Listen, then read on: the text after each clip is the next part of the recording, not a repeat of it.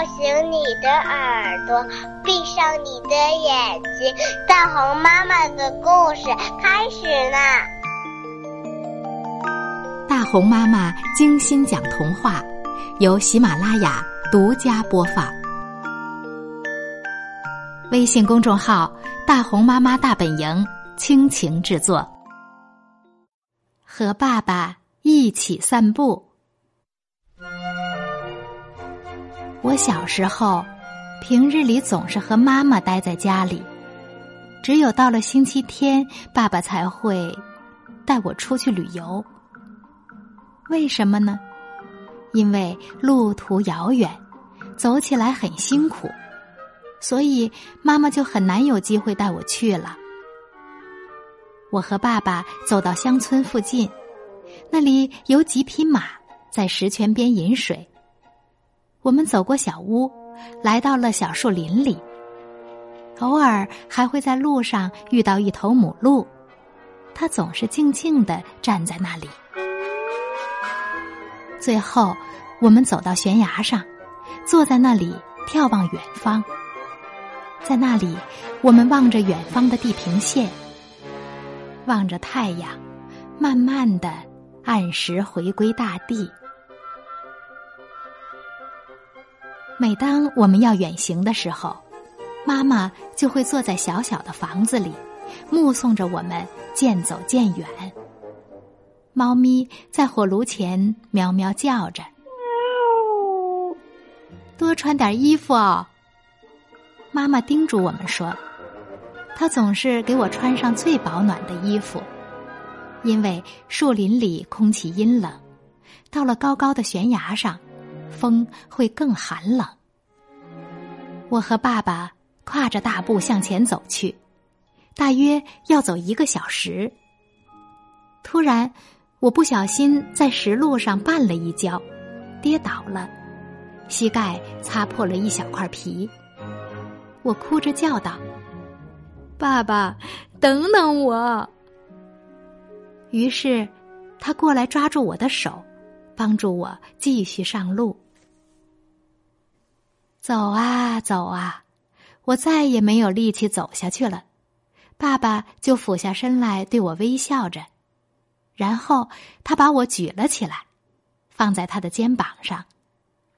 这时候，我又看到那些马在石泉边饮水，石泉喷射出无数的水花。在小树林深处，我们又能遇到那头母鹿。还看到了一些小鹿。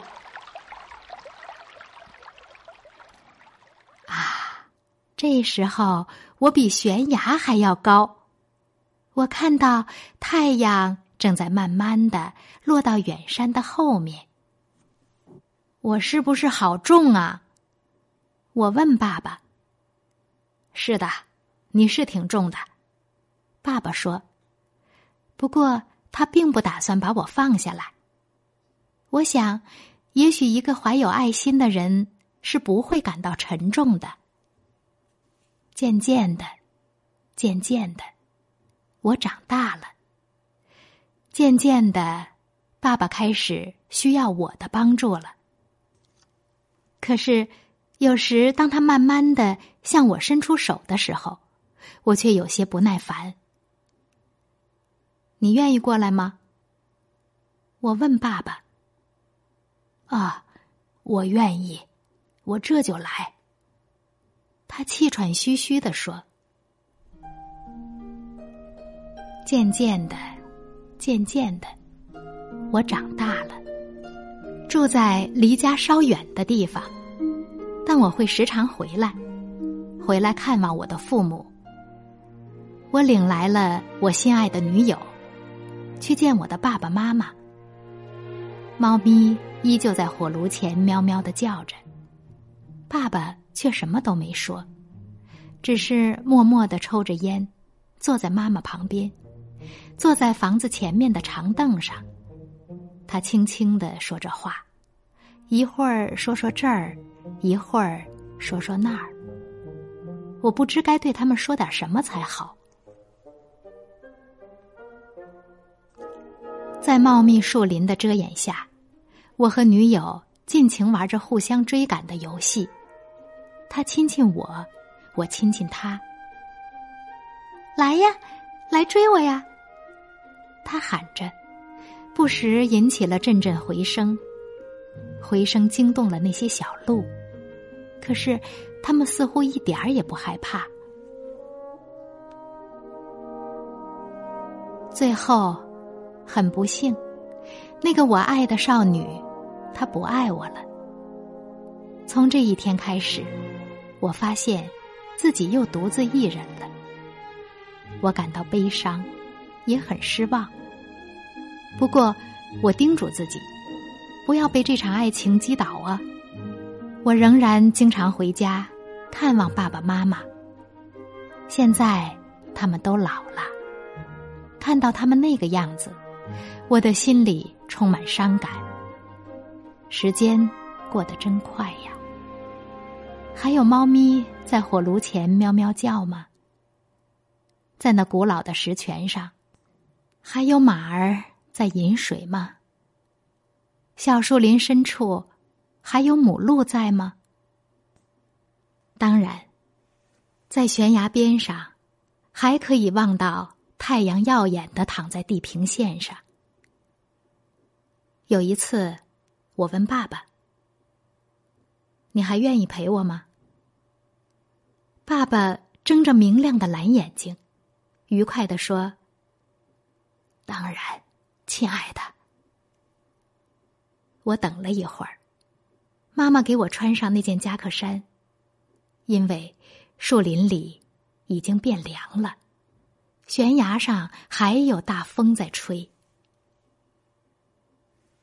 我们慢慢的动身了，我在前面走，爸爸蹒跚的跟在后面。石泉边没有马儿了，只有几个孩子在快乐的拨弄着水花。爸爸在那里喝了点水，我也喝了点水很凉爽。树林尽头散发着焦枯的气味还搭起了一个木架子。不过，鸟仍然安详的站在上面唱着歌。我们没有碰到那头母鹿，可是，爸爸，你快看！我说，这时候正好有一只兔子正惊慌的从我们面前跑过。爸爸显然是疲倦了，他走在路上被树根绊了一下，我赶紧伸出手来搀扶住他，把他扶稳。然后我们俩继续向前走，一直走到悬崖上。乡村似乎变小了，田野也减少了，房子多了起来，一家工厂的烟囱正在冒着烟。最后，太阳闪着耀眼的光芒，渐渐沉落到大地上。一群飞鸟。排着长队，神秘的飞过天空。我和老爸默默的坐着。此刻，在这里，我相信，我们是幸福的。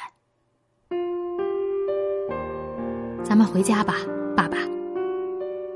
可是话一出口，我就后悔了。爸爸艰难的迈着双腿，好不容易才走进小树林里。他说：“孩子，我好像走不动了。”我对着他俯下身子，让他两手扶着我的肩膀，帮助他恢复一下体力。最后，我也背起了我的爸爸。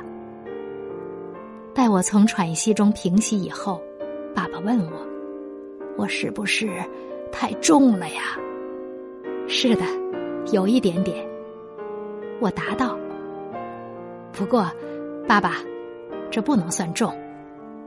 我想起爸爸以前对我说过的话：一个怀有爱心的人是不会感到沉重的。这是真的。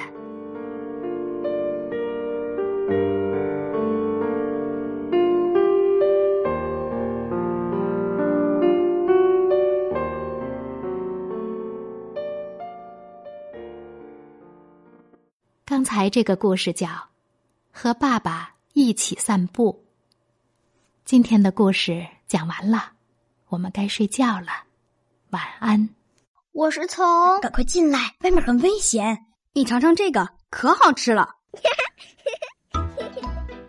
大红妈妈中英文绘本剧暑期特训营正在火热招募中，著名电视节目主持人王芳、王维念，开心麻花导演王伟，还有来自大学的金牌英语老师，将和大红妈妈一起给你一个不一样的、难忘的暑假。七月十七日，北京开营。我要去大红妈妈暑期特训营了，和大红妈妈一起表演绘本剧，你来吗？你来吗？详细情况请拨打电话咨询：幺三三幺幺五九七八二二，幺三三幺幺五九七八二二。